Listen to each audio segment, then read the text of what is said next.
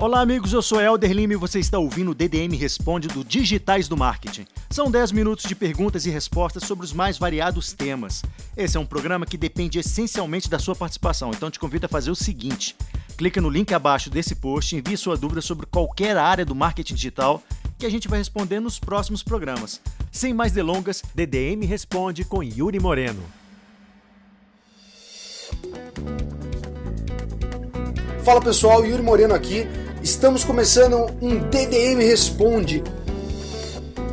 Alexandre Souza perguntou pra gente: depois de tantas mudanças do algoritmo e de percepção do mercado de SEO, qual é a real força que link building nos dias de hoje tem? Alexandre, é difícil falar a força real porque nunca foi colocado em medidas quantitativas dessa forma. É sempre tudo relativo, quantidade de links, qualidade dos links, âncora dos links, etc. Então é impossível te responder isso com uma medida de força da maneira que você perguntou.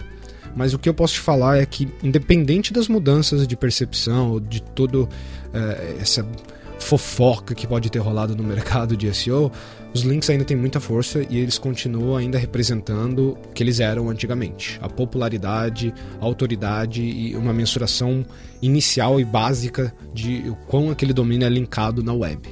Então, um, hoje a força continua muito parecida, seus links vão ter a mesma força que antigamente, é, eles são só mais sensíveis hoje, eu diria assim, questões de âncoras, etc., conforme a, a manipulação. Hoje o algoritmo pode entender muito mais uh, rapidamente e, e, até confundir de vez em quando se você está manipulando ou não ele, que eu já vi acontecer com alguns amigos, de tentarem, vamos dizer assim, alavancar um pouco o link building e soar como um link building forçado e aí então eles tomarem punições do caso.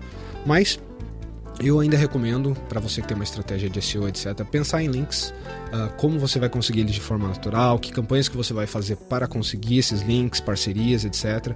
Mas é importante ainda não esquecer de link building quando você está falando de SEO. Apesar de conteúdo natural gerar links, etc, eu acho que esquecer completamente dos links, não mensurar eles e no mínimo olhar para os links que você está recebendo naturalmente para ver se eles são de qualidade ou não e se você realmente está recebendo eles, é ainda um, um, trabalho muito necessário e que, independente das mudanças do algoritmo para a veracidade do conteúdo e etc., o link ainda tem muita força. O Marcos de Castro perguntou para gente: qual a diferença entre Redirect 301 e Canonical? Então, para quem não conhece, só explicando, o redirecionamento 301, tá? É um redirecionamento a nível do servidor, ou seja, é o redirecionamento permanente de status. É quando você fala que aquela página que estava ali, que aquela URL que estava ali, o conteúdo que estava naquela URL mudou para a outra URL. Então, a URL A para a URL B, o D para que a gente fala. Isso que acontece muito quando a gente faz migrações de sites, uh, quando o site está indo para um domínio novo, ou quando a arquitetura dele está mudando e as URLs estão mudando.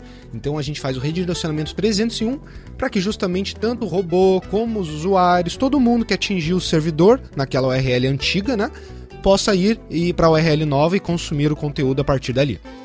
Então esse redirecionamento é feito definitivamente, ou seja, quando você não quer mudar. É um redirecionamento permanente que fala. Não quer dizer que é irreversível, tá? Você pode muito bem desativar isso, mas não tem objetivo nenhum você fazer um 301 se você está pensando em tirar ele. Uh, o objetivo final dele é um redirecionamento permanente, que você, aquela página antiga morreu, e agora a URL nova é essa, todo mundo deve ir para essa URL nova.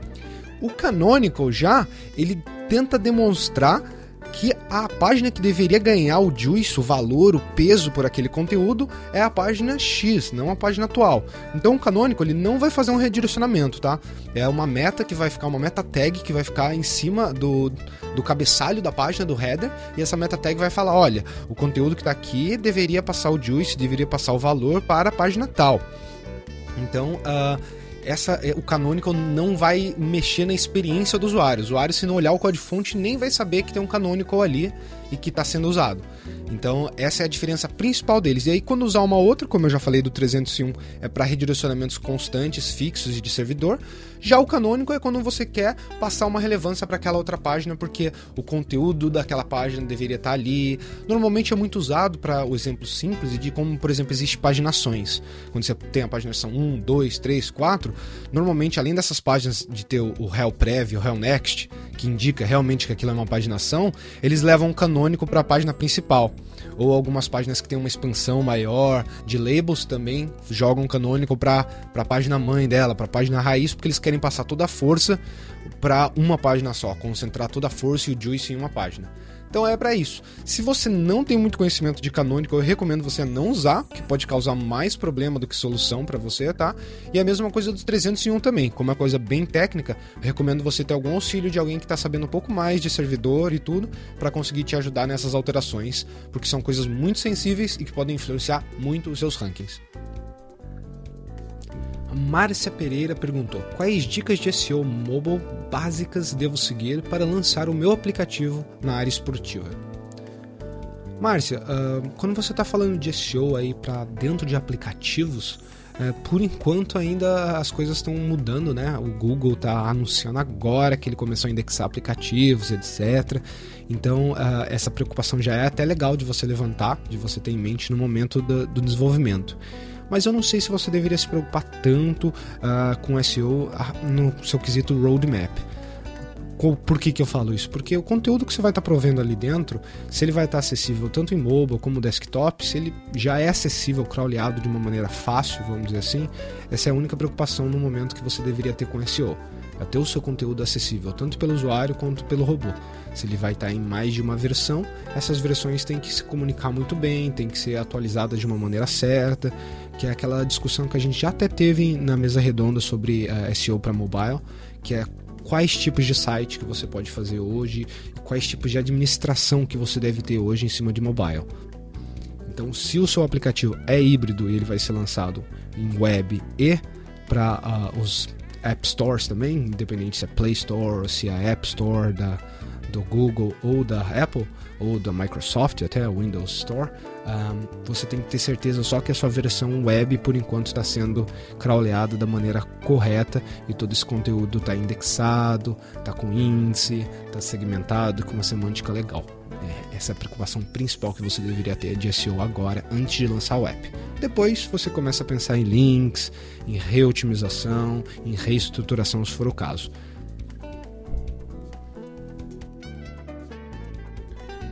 O Lucas Silva quer saber.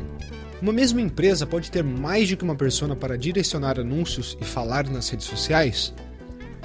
Lucas, uh, você pode sim, uh, inclusive uh, é interessante até você fazer isso se você tiver, vamos dizer, mais de um programa, mais de um schedule para comunicar, mais de uma mensagem para comunicar, e existem pessoas diferentes que cuidam de cada área.